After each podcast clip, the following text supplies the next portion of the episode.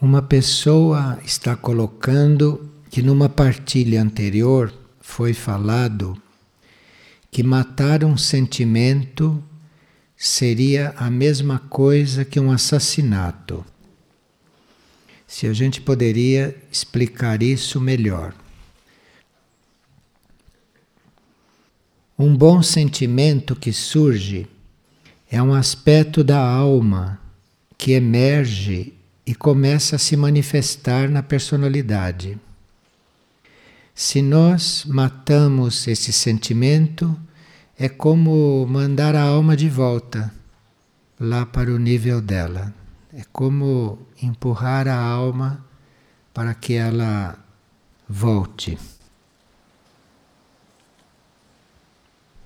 E uma pessoa pergunta se a alma dos animais é individual ou é coletiva.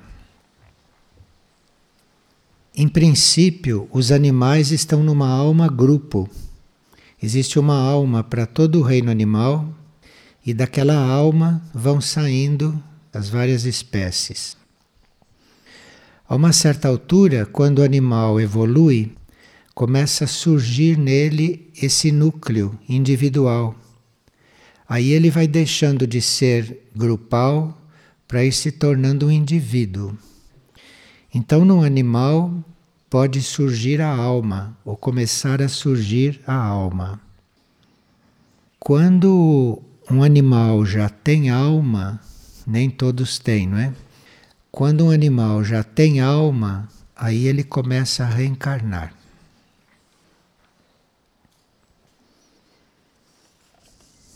E uma pessoa sonhou com alguém que sempre a odiou muito e a desprezou muito. Ela passou muito tempo sem se encontrar com esta pessoa. E nesse sonho, a pessoa veio até ela, abraçou-a, como se fossem muito amigas. Ela está perguntando o que é este sonho. Bem, pode significar duas coisas. Os seres humanos vivem em vários níveis. Então, em um nível, ela podia ser hostil a você, mas num outro nível, podia ser harmonizada com você. E no sonho, ela se apresentou no outro nível, no nível em que ela não é hostil. Isso é uma forma de compreender. A outra é que, como vocês passaram muito tempo sem se encontrar, houve tempo para que a alma dela a curasse, houve tempo para que a alma dela a trabalhasse, sem que a sua presença ficasse instigando a rivalidade. Então, muitas vezes, uma separação é muito benéfica, porque aí desaparece aquela hostilidade, porque as pessoas estão separadas, e enquanto isso as almas se trabalham, as almas vão trabalhando os veículos. E depois de um tempo, quando se reencontram, já estão trabalhados, foram trabalhados. Então a distância muitas vezes resolve. E uma pessoa pergunta se a tatuagem marca, além do corpo físico, os outros corpos. Em princípio, tudo que acontece em um dos nossos corpos reflete nos demais. Nós temos corpo etérico físico, corpo astral e corpo mental. O que acontece em cada um deles reflete nos outros. Então, se você faz uma tatuagem no plano físico, algum reflexo isto vai dar no plano astral, no corpo astral e no plano mental.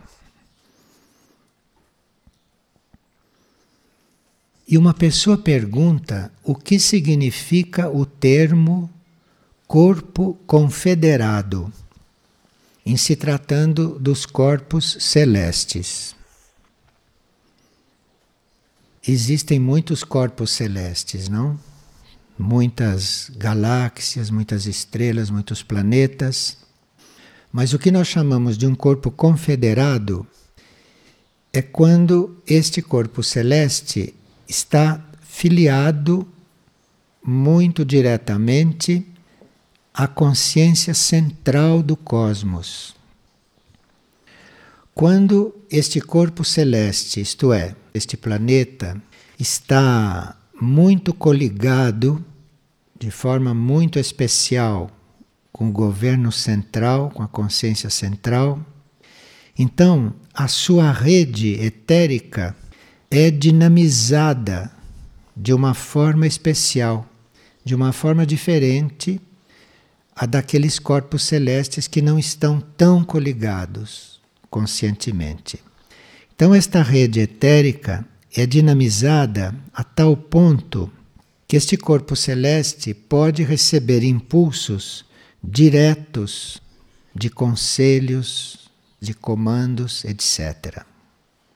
E isto permite que aquele corpo celeste comece a contatar leis superiores da evolução.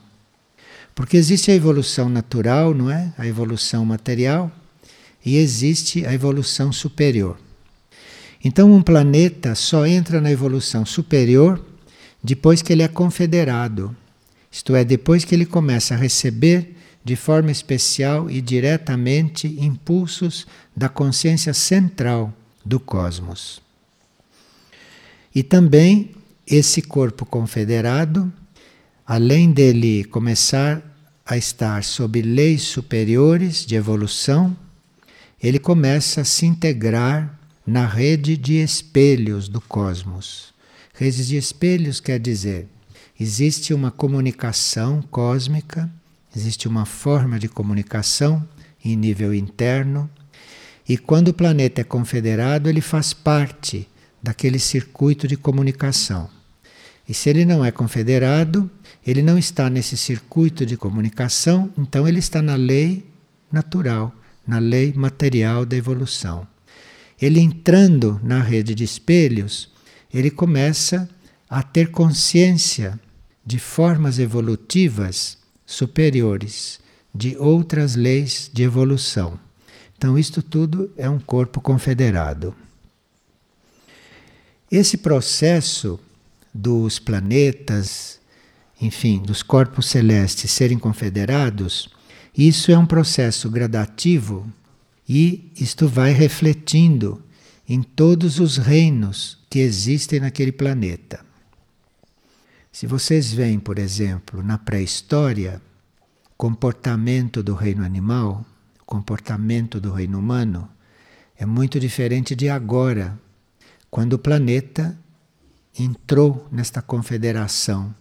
Então, isto mudou o estado dos reinos que estão no planeta.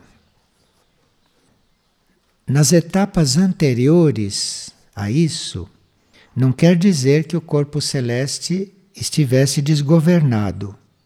Não quer dizer isto, mas ele era governado de uma certa forma, de uma outra maneira, não diretamente. Ele era governado indiretamente. Então é muito importante que um planeta se torne confederado. Muito importante, por exemplo, que a Terra, neste momento, tenha consciência desta confederação. Isto é, que ela tenha consciência destas leis superiores e não fique consciente só da evolução natural, desta evolução material, mas que ela tome consciência de outros níveis de evolução e principalmente que ela vá se tornando consciente nesta rede de espelhos, nesta rede de comunicação cósmica. Este é um processo que a Terra está vivendo agora e que vai influir muito na consciência de tudo o que existe aqui sobre ela. E uma pessoa pergunta qual é a diferença entre a teurgia e o Espiritismo. A teurgia era praticada no mundo antigo como uma escola, escola de teurgia. Era uma escola que ensinava a comunicação com seres não encarnados, mas muito evoluídos, como por exemplo, seres angélicos, espíritos planetários. Isto no mundo antigo era uma escola, a escola teúrgica. Então isto era só com os seres muito evoluídos, extremamente evoluídos. Não era com desencarnados, como no Espiritismo. É completamente diferente. Esse contato com desencarnados do Espiritismo pode ter muitas finalidades. A teurgia não era nada disto.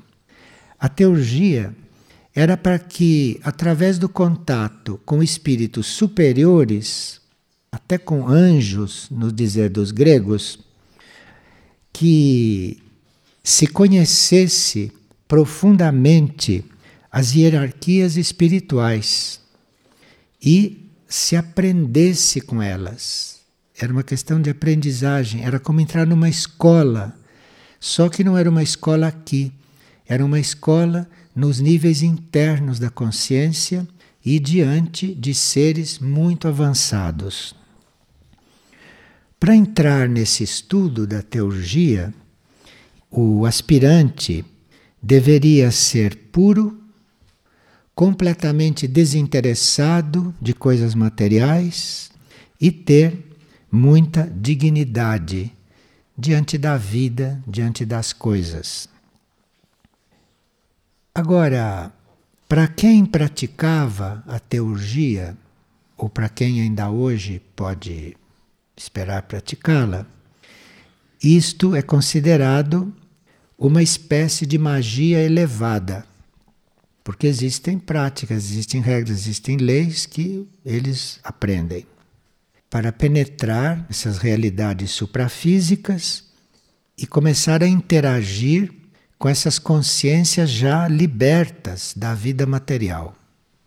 Então a teurgia está em contato com consciências que já se libertaram da vida material, que não encarnam mais, que são superiores, que têm consciência até planetária. E lá se recebe ensinamentos, e não como no Espiritismo, que a gente faz esses contatos para se informar do que se passa, para contatar os mortos, etc. Espiritismo é algo da Atlântida. É algo muito antigo.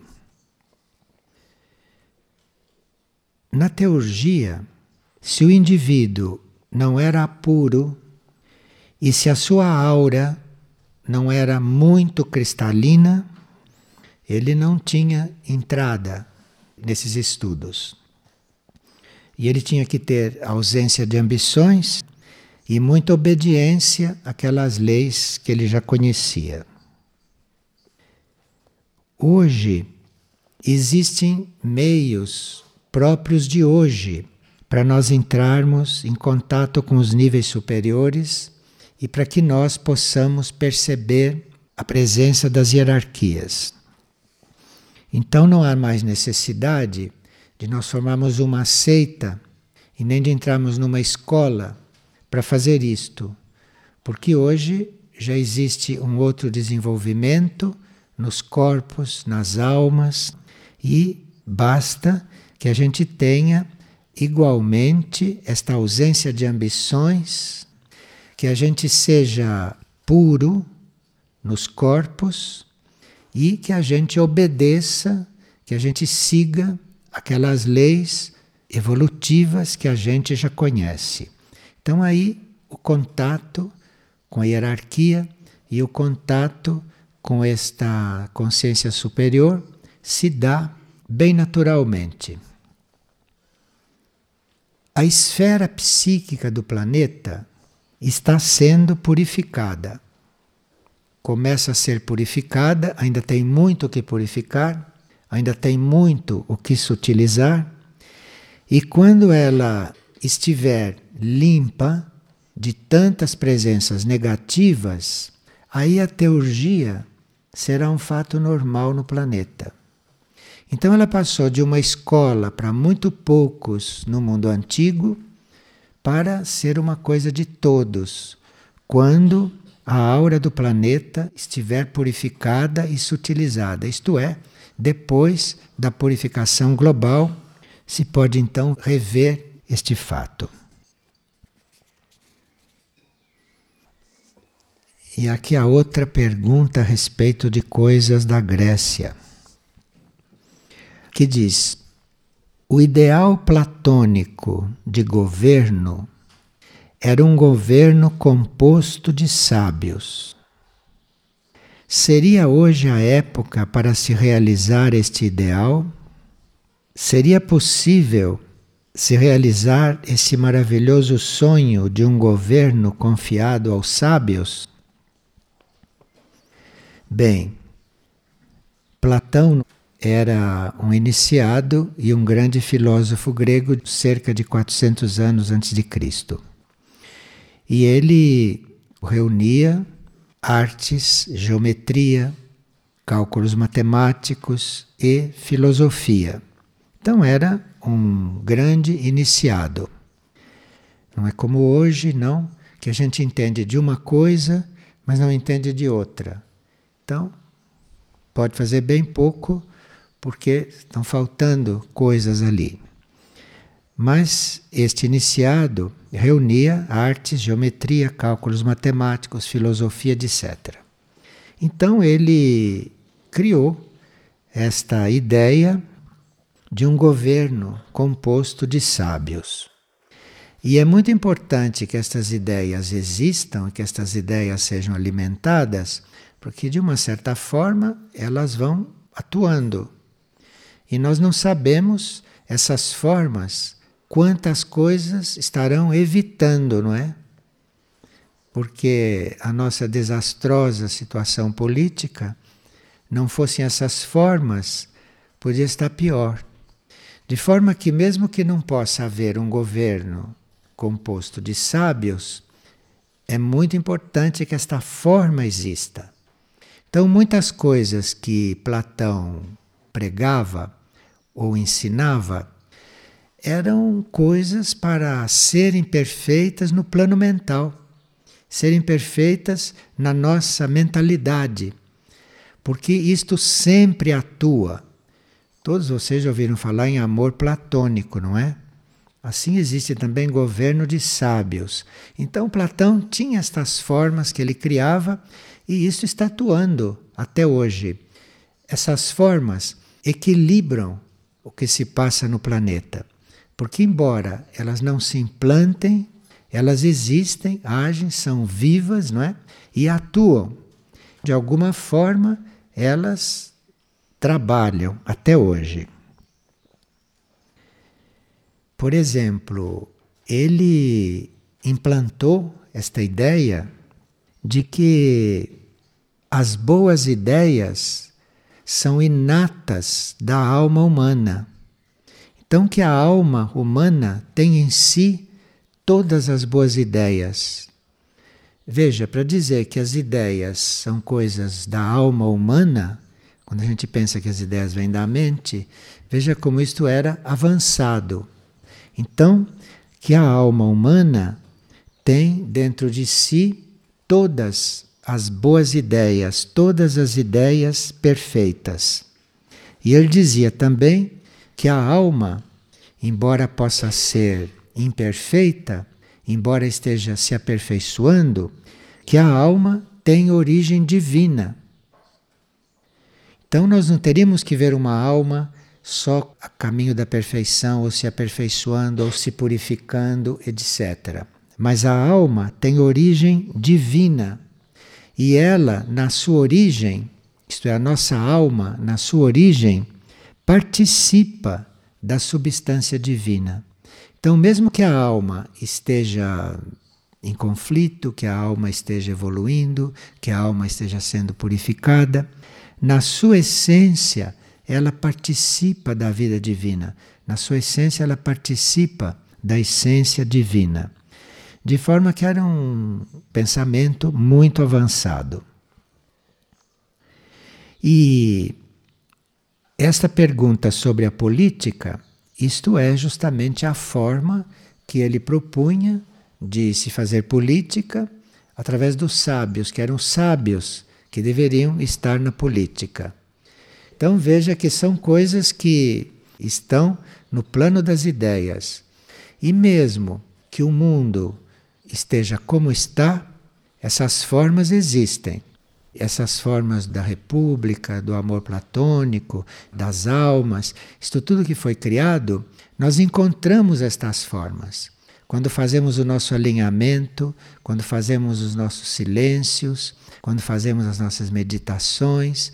Então, no nosso silêncio, nós encontramos estas formas, nós encontramos estas coisas criadas e que foram criadas com tanta força, com tanto vigor, com tanta competência, espíritos tão fortes, que isto existe até hoje.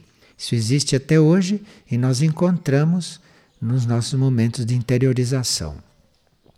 Embora não tenhamos consciência disto, nas nossas interiorizações vamos nos alimentar dessas formas.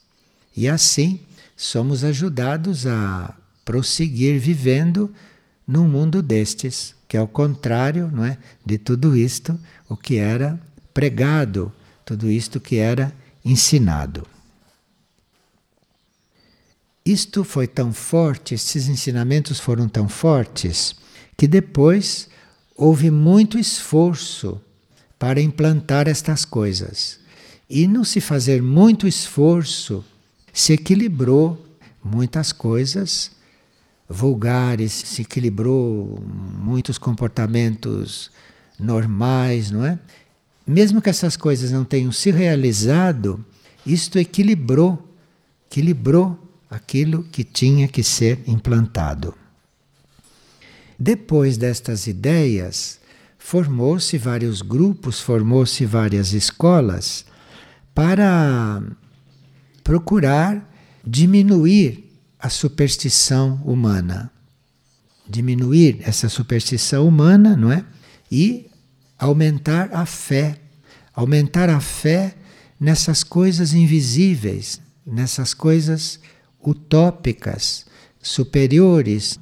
Então, houve muito trabalho nesse sentido. E há até hoje. Agora, embora tudo isso tivesse tido muita força naquele tempo, tivesse tido muita força, aquilo que era a força bruta, aquilo que era as forças involutivas, não? Sempre reagiam, sempre faziam as suas investidas de forma que nós estamos sempre neste campo de batalha entre esses modelos, entre essas ideias ou entre essas utopias, como se diz, não? E aquilo que é a realidade visível. Mas é muito importante que essas duas coisas convivam e que se nós estamos num plano e no outro, se nós temos esses modelos presentes, se temos estas coisas presentes, contribuímos para um certo equilíbrio. Não sendo um planeta sagrado, nunca se vai poder implantar um desses ideais que Platão anunciava. Mas isto existe, isto tem força e nós precisamos destas utopias, nós precisamos desses valores para poder equilibrar a realidade nos níveis conscientes, a realidade do mundo.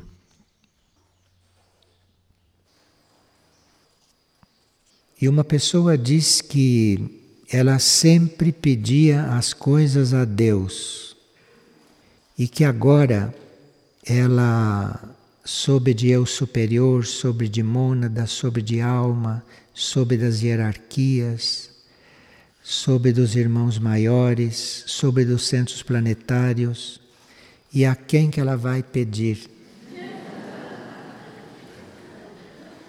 Todas estas coisas estão no único. Todas essas coisas estão naquilo que você chama de Deus. Então, se você pede a Deus, você está fazendo um caminho direto. Todas essas coisas estão nele. As mentes ficam muito perturbadas com estas coisas, confundem estas coisas. Estas coisas são valores, essas coisas são vibrações. Para quem acha isso tudo muito complicado, não tem problema. Pensa em Deus, que tudo está resumido aí, está tudo aí dentro. Não se faz problemas com coisas espirituais. As coisas espirituais são muito simples.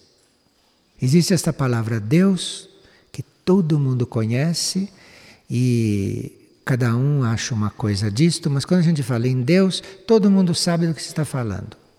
Então é tudo muito simples.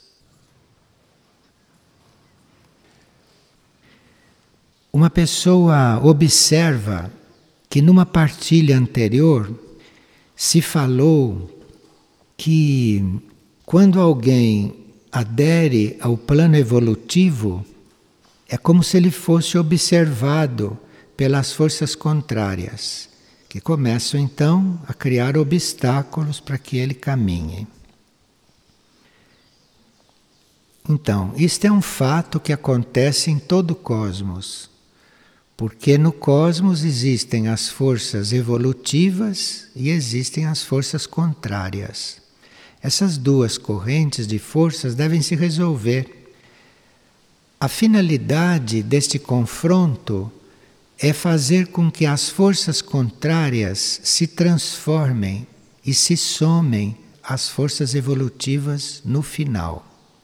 Agora, é claro que este final está fora do tempo não, e do espaço, isto vai acontecer é quando tudo estiver resolvido. Mas, por enquanto, existem bem claramente estas duas correntes. Agora, quem participa da corrente evolutiva, isto é, quem é positivo no cosmos, lida com as forças contrárias no sentido de sempre que possível transformá-las, sempre que possível incluí-las, não de rejeitá-las e não de expulsá-las, porque isso não existe. No cosmos, você vai expulsar algo para onde? Continua no cosmos aquilo, não? Porque o cosmos é uma unidade. Então, para a pessoa inteligente, ela vê que expulsar uma força involutiva só se faz isso em situações de emergência e sabendo que isto vai ser resolvido depois. Mas uma força involutiva e uma força contrária, nós sempre procuramos transformar. Agora, isto precisa ser feito com habilidade, precisa ser feito com inteligência, porque as forças contrárias são muito argutas. As forças contrárias não são inteligentes, elas são argutas. Então, elas às vezes fingem que estão aderindo ao seu movimento. Elas fingem e quando você acredita, elas te puxam para trás. Então, isto tudo existe. Mas com tudo isto, nós devemos ter sempre como finalidade incluir estas forças, claro que transformadas porque se você inclui uma força que não está transformada, ela vai deteriorar as forças já transformadas. Isto é conhecido. Então, no você ver este trabalho como um todo, é preciso ter discernimento, é preciso ter cautela, cuidado, silêncio e as várias qualidades que a gente tem estudado nos atributos do monastério. Então se trata de trabalhar por uma unidade, mas este trabalho pela unidade, que é o trabalho da vida, que é o trabalho de todos, não? Mais ou menos conscientes disso, esse trabalho pela unidade é muito delicado. Este é um trabalho muito delicado, um trabalho complexo, que depois que ele é entendido, compreendido e entregue para os nossos níveis superiores, ele se torna muito simples. Porque, como disse Bhagavad Gita, aquele livro sagrado indiano, não somos nós que fazemos isso, mas é o nosso ser interior que faz este trabalho. De forma que você reconhece o trabalho, você se acautela, você toma todas as providências para fazer o trabalho, mas ao mesmo tempo você faz isto tudo entregando o trabalho ao seu eu interno. Mesmo porque nenhum de nós, externamente, nenhum de nós como ego, nenhum de nós como pessoa humana, vai poder lidar com as forças involutivas. Então nós temos que estar neste trabalho é tomando consciência do trabalho a ser feito, mas ao mesmo tempo entregando o trabalho ao próprio núcleo mais profundo. E aí podemos colaborar com o que for sendo feito. E uma pessoa pergunta: quando se lê que algo interno nos observa, o que é esse algo? De que está se tratando? Isto vai por graus. Nós, como seres humanos, como personalidades, como egos, podemos criar em nós a consciência do observador. Isto é, nós nos tornamos observadores dos nossos atos, dos nossos sentimentos e dos nossos pensamentos. Então, nós somos, nós como pessoas, como personalidade, somos o primeiro observador. Observador de nós mesmos isto é um nível de observador. E nós precisamos criar este observador na nossa personalidade. Nós não teríamos que estar agindo impensadamente, nem sem sensibilidade e nem sem atenção. Nós devíamos estar observando a nós mesmos. E este observador nós temos que criar. Isto custa esforço, porque a cada queda, a cada coisa que você fez desequilibrada, você tem que reconhecer e ao mesmo tempo tem que se reerguer e continuar. Então isto é muito trabalhoso. Então você vai criando este observador. Este observador acaba vendo o que faz, porque tem gente que nem vê o que faz. Mas quando esse observador está sendo criado, ele vê o que faz, ele se sente cair, ele se reergue, ele continua. Tudo isso é o observador que você criou. Agora, existe também o observador interno, isto é outra coisa. Então, aquele algo que nos observa, que é apontado em certos textos, isto é o observador interno, isto é, isto pode ser algum núcleo que está observando o eu superior, que está observando a alma. E este núcleo, ele representa o nível de consciência monádico. Então, há observação em todos os níveis. Quando você cria este observador que observa as suas ações humanas, aí já vai haver possibilidades de todos os outros níveis de observadores que existem em nós, vão aprofundando o seu trabalho. Então existe um observador, sim, muito elevado, que está observando aquilo que a alma faz, está observando como a alma está conseguindo lidar com essas forças materiais e humanas nas quais ela está encarnada. Então, nós somos observadores em vários níveis. Agora, é à medida que os observadores menores, como este que a gente cria para nos observar humanamente, é à medida que esses observadores menores vão evoluindo, vão treinando, vão se adestrando, e vão cumprindo a sua tarefa, é que os outros observadores também vão se manifestando, vão se revelando e vão se ampliando.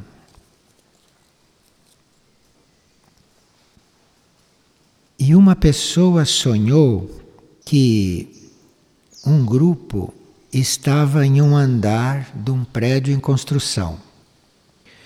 E que a cada andar que ficava pronto, o grupo construía o andar seguinte.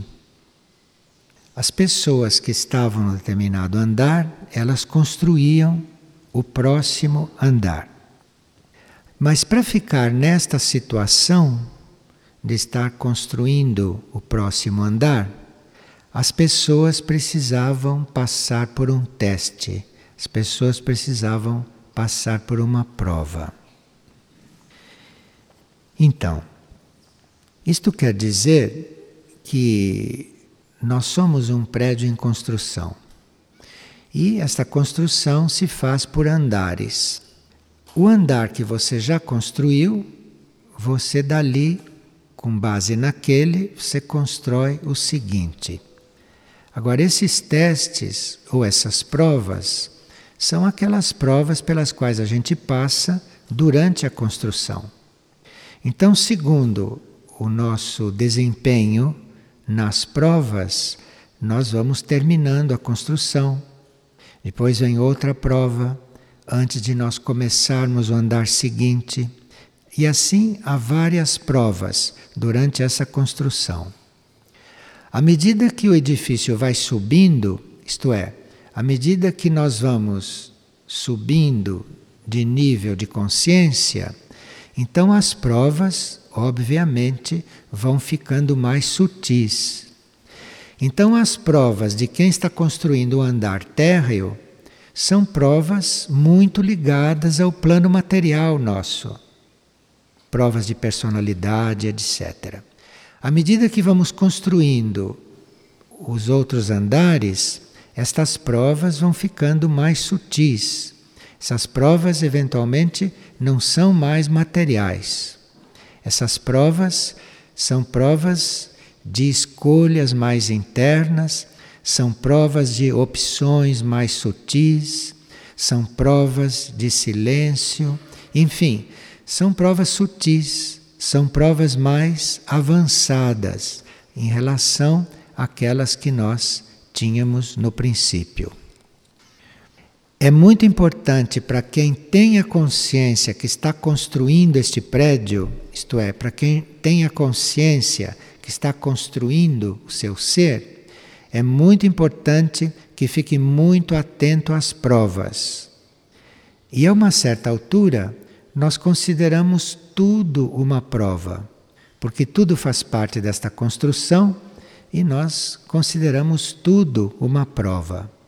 Então, uma forma inteligente, construtiva e muito efetiva de você lidar com a vida é você considerar esta construção e que tudo o que acontece é uma prova. Tudo o que acontece é um pequeno tijolo que você está acrescentando àquela construção. Isso é uma construção infinita. Isto é um prédio infinito. E nós estamos nessa construção permanentemente. Uma pessoa pergunta: alguém que começou a trilhar seu caminho espiritual passou por uma grande prova, ficou incapacitada fisicamente e agora começou a desistir da vida e achar que só a morte resolveria a sua situação. Como posso ajudar esta pessoa? Ela pergunta. Se há uma pessoa que pode compreender certas coisas, que já tenha um intelecto relativamente desenvolvido, você pode explicar a ela que muitas vezes a incapacidade física pode ser uma oportunidade para nós desenvolvermos capacidades internas. Há certas pessoas que, se tiverem as suas capacidades físicas completas, iriam se distrair muito de desenvolver as capacidades internas. Então, alguns ficam limitados nas suas capacidades físicas. Então, se a pessoa puder compreender isto, já que está incapacitada fisicamente, ela vai dar mais atenção ao seu desenvolvimento interno. Agora, Se a pessoa ainda não tiver possibilidade de ouvir isto e de compreender isto, então se trata de dar amor a ela e de ajudá-la, inclusive fisicamente, naquilo que for necessário. E sim, irradiando muito amor. Sempre na fé que irradiando amor, de uma forma ou de outra, a situação vai se transformar. E a pessoa pergunta: pode uma pessoa de fé ajudar uma outra que não tenha fé? Sim, nós podemos ajudar as pessoas que não se deram conta ainda da fé, não? Nós podemos ajudar dando testemunho da nossa fé, dando testemunho e irradiando esta nossa fé. Eu conheci duas pessoas que conversavam muito sobre esses assuntos. No início das conversas, um era completamente descrente de tudo aquilo que era espiritual.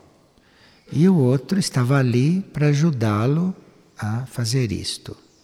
Passaram-se os anos e aquele que ajudava não via resultado algum. Depois de muitos anos, o outro disse: Olha, faz muitos anos que eu estou convertido, mas eu estava vendo até que ponto você chegava. Porque a prova de que isto tudo existe, para mim é você. Então, se você tivesse perdido a paciência comigo, eu ia descrer do que você diz. Mas a esta altura eu já estou completamente crente. Uma pessoa diz que um ponto do pensamento humano que precisa de fé para ser esclarecido é, por exemplo, este ponto da existência do mal. Então ele acha que é preciso fé para a gente constatar a existência do mal e continuar com fé. Porque como é que se criou o mal?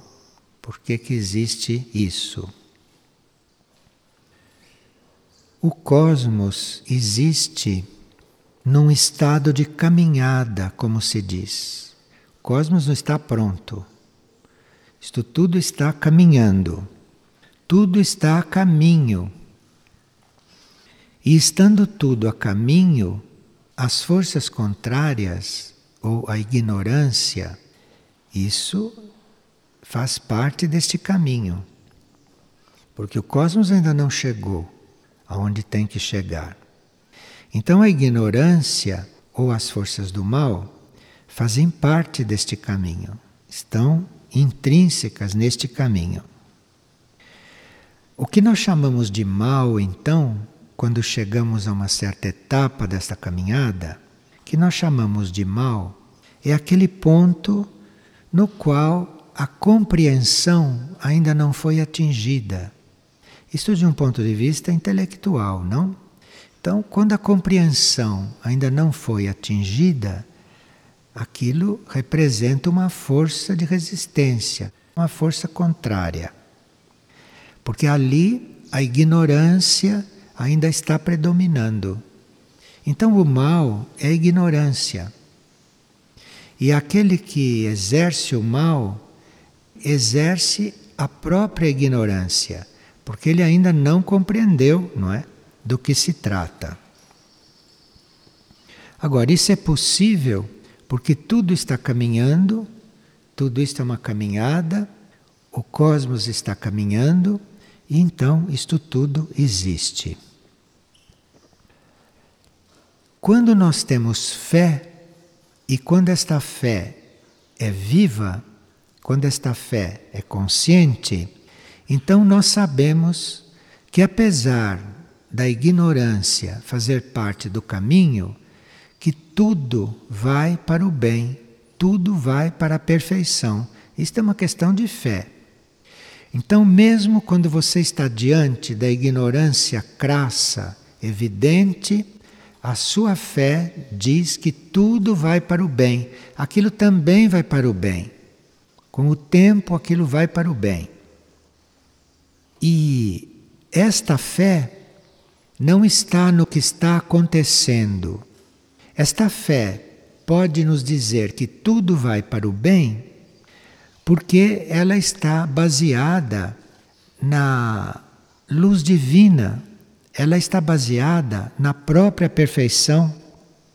E esta certeza da fé é muito diferente daqueles motivos da razão nossa, da razão natural. Você, pela razão, também pode perceber que tudo vai para o bem, pela razão. Mas não se sabe até quando vai durar os efeitos desta razão. Na fé, não. Você sabe que tudo isto vai para o bem e isto basta. Aconteça o que acontecer, isso te basta. E você sabe, internamente, você sabe essencialmente que tudo vai para o bem. Então, isto tudo é a fé.